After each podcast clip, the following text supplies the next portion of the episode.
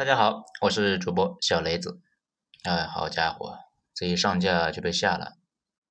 咱们呢就再试一波啊，再不行的话，真的是回天无力了。题目叫“弯弯是怎么凭借一省之力达到诈骗巅峰的”。文章来自于微信公众号“九编”，作者二号头目。前段时间，港独黄秋生。跑到弯弯去啊，被诈骗了一次。这弯弯人呢，很热情的说，被诈骗过的就是自己人呢，没被诈骗过都不好意思跟人说自己在弯弯待过。而且呢，大家注意一下，新闻里面每隔一段时间就会提到各种诈骗大案，这类的大案子很少有弯弯人不掺和的。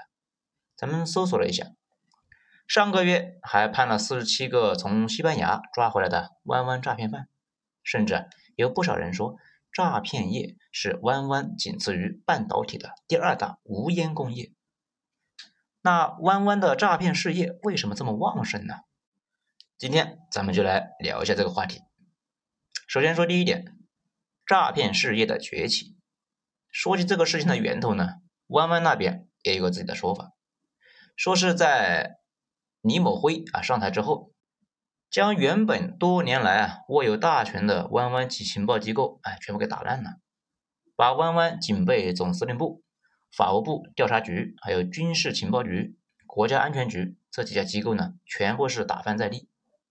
这几个部门听名字啊是现代机构，其实底子啊都是当年的中统、军统、保密局这些黑社会形式的特务组织。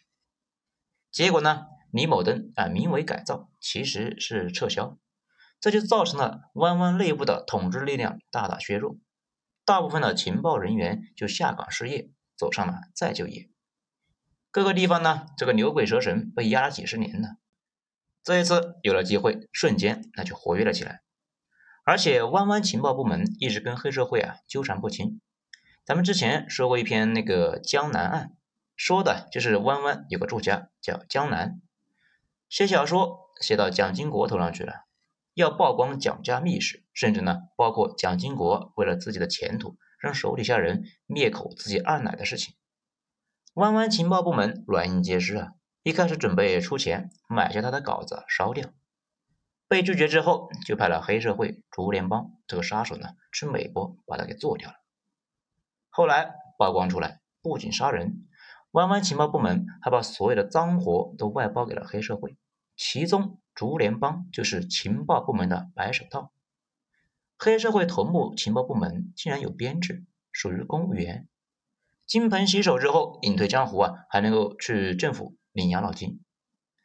在美国大街上杀人这个事呢，引起了美国人的暴怒，尤其是那个作家江南，竟然是美国 FBI 的线人。好了。这一下，美国彻底怒了，要求严查这个事呢。蒋经国到底知不知情，已经是没法确认了。当时情报部门负责人蒋孝武出来顶了责任，被流放到了新加坡。要知道，蒋孝武本来是要接班的，才会被安排到军统线特头部的位置上面去培养。这一下，蒋经国没了继承者，后来呢，干脆就开始了民选。李某辉上台之后，情报部门解体，大量的情报人员呢也没啥可以在社会上立命的职业。正好之前他们跟犯罪组织啊纠缠不清，下岗之后才惊讶的发现，原来自己的关系网都在黑社会那里，于是果断投奔，用自己在政府的技巧改组了黑社会，再加上他们长期坐办公室，跟汤师爷一样，倾向于动脑不动手。所以，弯弯黑社会分裂出来一支，专门做地下诈骗业务。这次合流，让弯弯诈骗业从草莽走向了专业，为后来走向世界奠定了基础。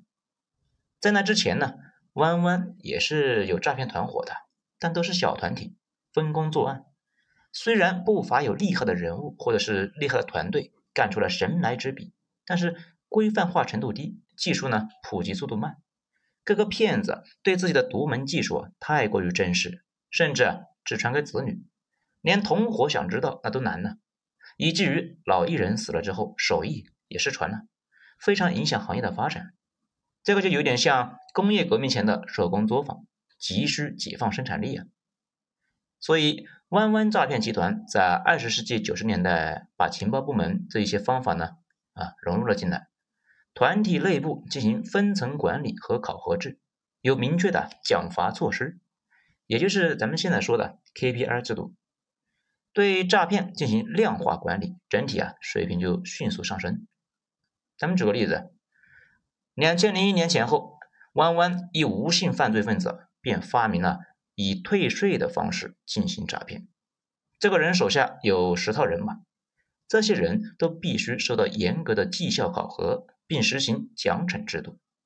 不仅以诈骗所得的核定业绩，而且呢，定期组团前往东南亚度假胜地。进行检讨总结，骗子们受到激励，业务呢提升的很快，业绩有多好呢？他们自己说，最好的时候一周便进账八千万元，而且呢还进行培训制，入行的新人不再是以前的师傅带徒弟，太低效啊，而是由老手写教材。这个行业呢叫做话术本，在班级里面讲究的是边实践边学习，甚至呢还有打分和考试。弯弯的骗子们就惊讶的发现，这体验到了像专业人士一样的诈骗啊，非常惊喜啊！这在几十年前那真的是颠覆性的创作啊！不过十年时间，弯弯诈骗技术突飞猛进，有的话术本呢，一年就能够更新好几次。每次诈骗完了之后，成功案例要分享经验，失败的案例要回溯，严格遵守 TQC 的质量保证和改进协议。这个 TQC 这个玩意呢，搞生产的人都知道，全名叫做啊全面质量管理，美国人发明出来的，不断改善质量的小技巧。日本人最先实践之后啊，日本的制造业大放光彩，后来才回到了美国。现在我国企业呢也基本在用，只是在上世纪九十年代，弯弯诈骗犯竟然最早就接触了这种高深的管理思想，不断改进，有效的提升了诈骗水平。而且当初呢，美国情报部门教会了弯弯当局啊，怎么给嫌疑人做画像，就是说呢，通过对方的言行给对方做一个信息档案，分析出被骗人的性格、性情什么的，然后来增加了解，好借机突破。这些也被情报部门带到了诈骗行业。好，这章呢先说这么点啊，发出去之后如果不被下架，后面再接着说。